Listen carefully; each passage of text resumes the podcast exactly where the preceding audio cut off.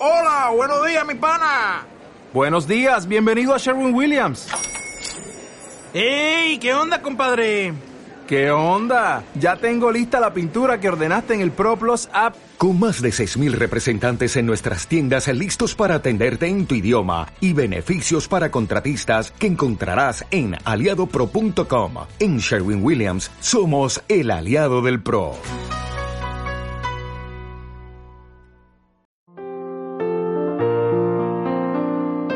Saludos a todos. Bienvenidos a Radio Minhui. Aquí presentamos entendimientos y experiencias de practicantes de Falun Dafa en el camino de su cultivación. Notas de interés, música compuesta e interpretada por practicantes y noticias de primera mano sobre la persecución a Falun Dafa en China.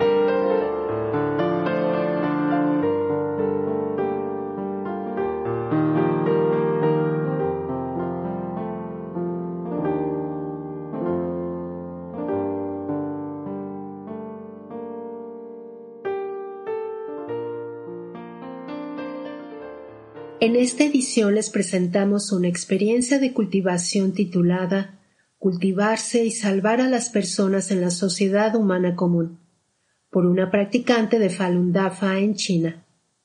La traducción en español fue publicada en el sitio web Minhui el 14 de enero de 2023. Hace unos años fui perseguida por las autoridades porque no me cultivaba bien. Después, durante varios años, Permanecí en un estado negativo y sintiéndome culpable. No podía salir de ahí. Más tarde, el maestro me despertó y empecé a memorizar Xuan Falun. Entonces me di cuenta de que los practicantes de DAFA necesitamos salvar a la gente. De todas formas, seguía teniendo un fuerte apego al miedo. Quería salvar a la gente, pero me resultaba difícil aclararle la verdad a desconocidos. A lo largo de los años, cuando no estaba trabajando, pasaba mucho tiempo con otros practicantes. Sin darme cuenta, descuidé a mis familiares, pensando que ya les había aclarado la verdad. No mantenía mucho contacto con ellos. Después de sufrir la persecución, muchos de mis parientes no entendían por qué no dejaba de practicar DAFA. Así que decidí aclararles la verdad más a fondo. Reconstruí la relación con mis parientes. Comencé a prestar atención a sus necesidades y ayudarles cuando lo necesitaban, ya fuera con dinero o con mano de obra.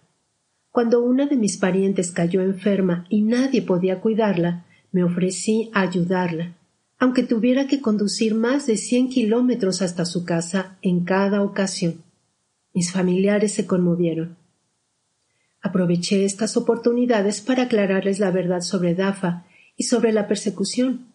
Intentaba asistir a todas las grandes reuniones, como bodas y funerales, y trataba de ayudar a todo aquel que ingresara en el hospital. Les cuidaba de todo corazón y les aclaraba la verdad. Ahora la mayoría de mis parientes tienen una opinión positiva de Dafa y algunos incluso han empezado a practicarlo.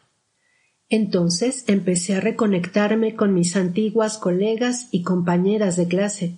Me uní a sus reuniones sociales tanto como pude.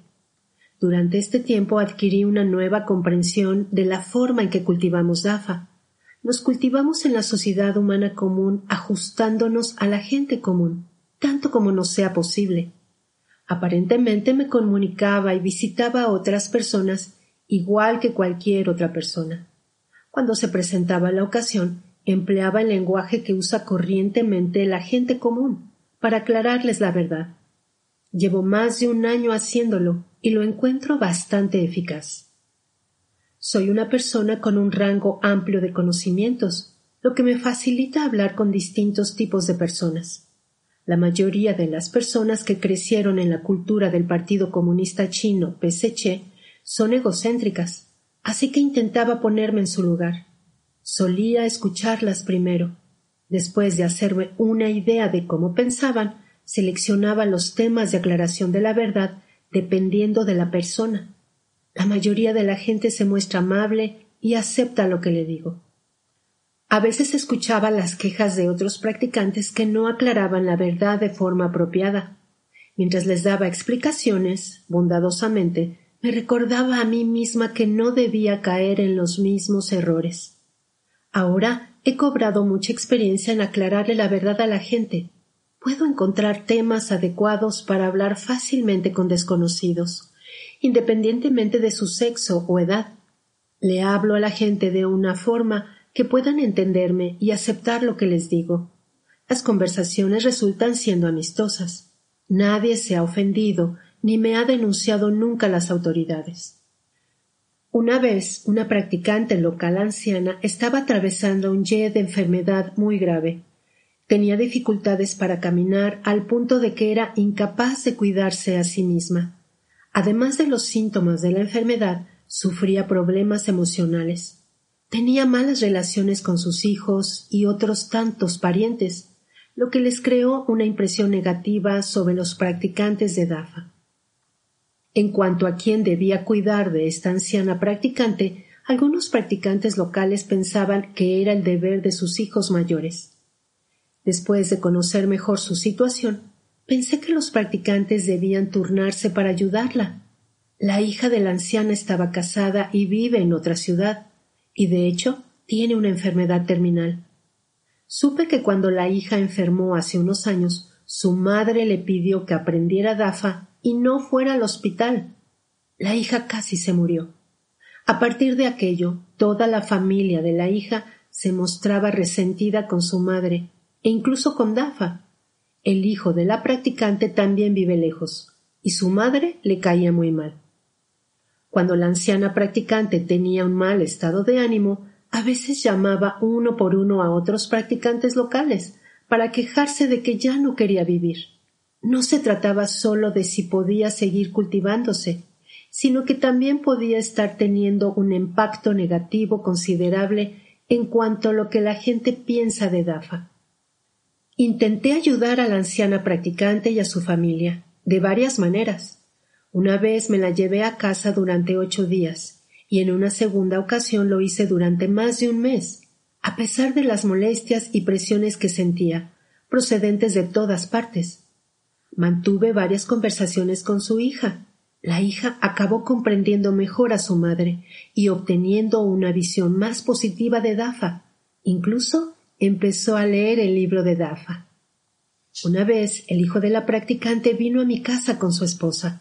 Planeaba llevarse a su madre con él, Puse en su conocimiento las dificultades a las que se enfrentaría y sugerí que su madre se quedara en mi casa. Tras la conversación, comprendieron la verdad sobre Dafa. Dijeron que ver es creer y que habían presenciado cómo los practicantes de Dafa tratan a los demás. El hijo prometió que mostraría respeto filial por su madre y que sería amable con su hermana en el futuro. Todo se resolvió satisfactoriamente recordé lo importante que es nuestra propia cultivación. Al ver que otros practicantes se enfrentaban a serios obstáculos en la cultivación, a menudo recordaba que yo había tenido experiencias similares, por lo que sabía lo difícil que era su situación. Por eso quería ayudar. A veces las compañeras no tenían dónde vivir, así que les invitaba a quedarse conmigo. Estudiábamos DAFA y compartíamos nuestras experiencias al mismo tiempo que ayudaba a los demás. Tenía la oportunidad de mejorarme a mí misma. Algunos compañeros practicantes han dicho que es difícil invitar a sus casas a otros practicantes que necesitan ayuda, sobre todo si los practicantes están gravemente enfermos. Una practicante me contó que tuvo a otros practicantes en su casa tres veces, pero que surgieron conflictos entre ellos sintió que no apreciaron el esfuerzo que hacía. Yo pienso que mientras crea de verdad en el maestro y en Dafa, me considera una cultivadora y me ponga estándares elevados, todos los problemas pueden resolverse.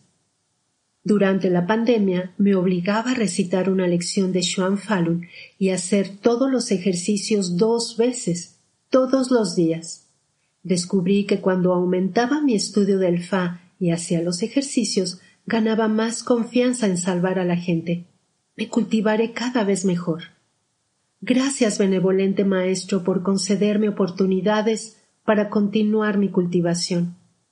Gracias compañeros practicantes locales por su cooperación desinteresada.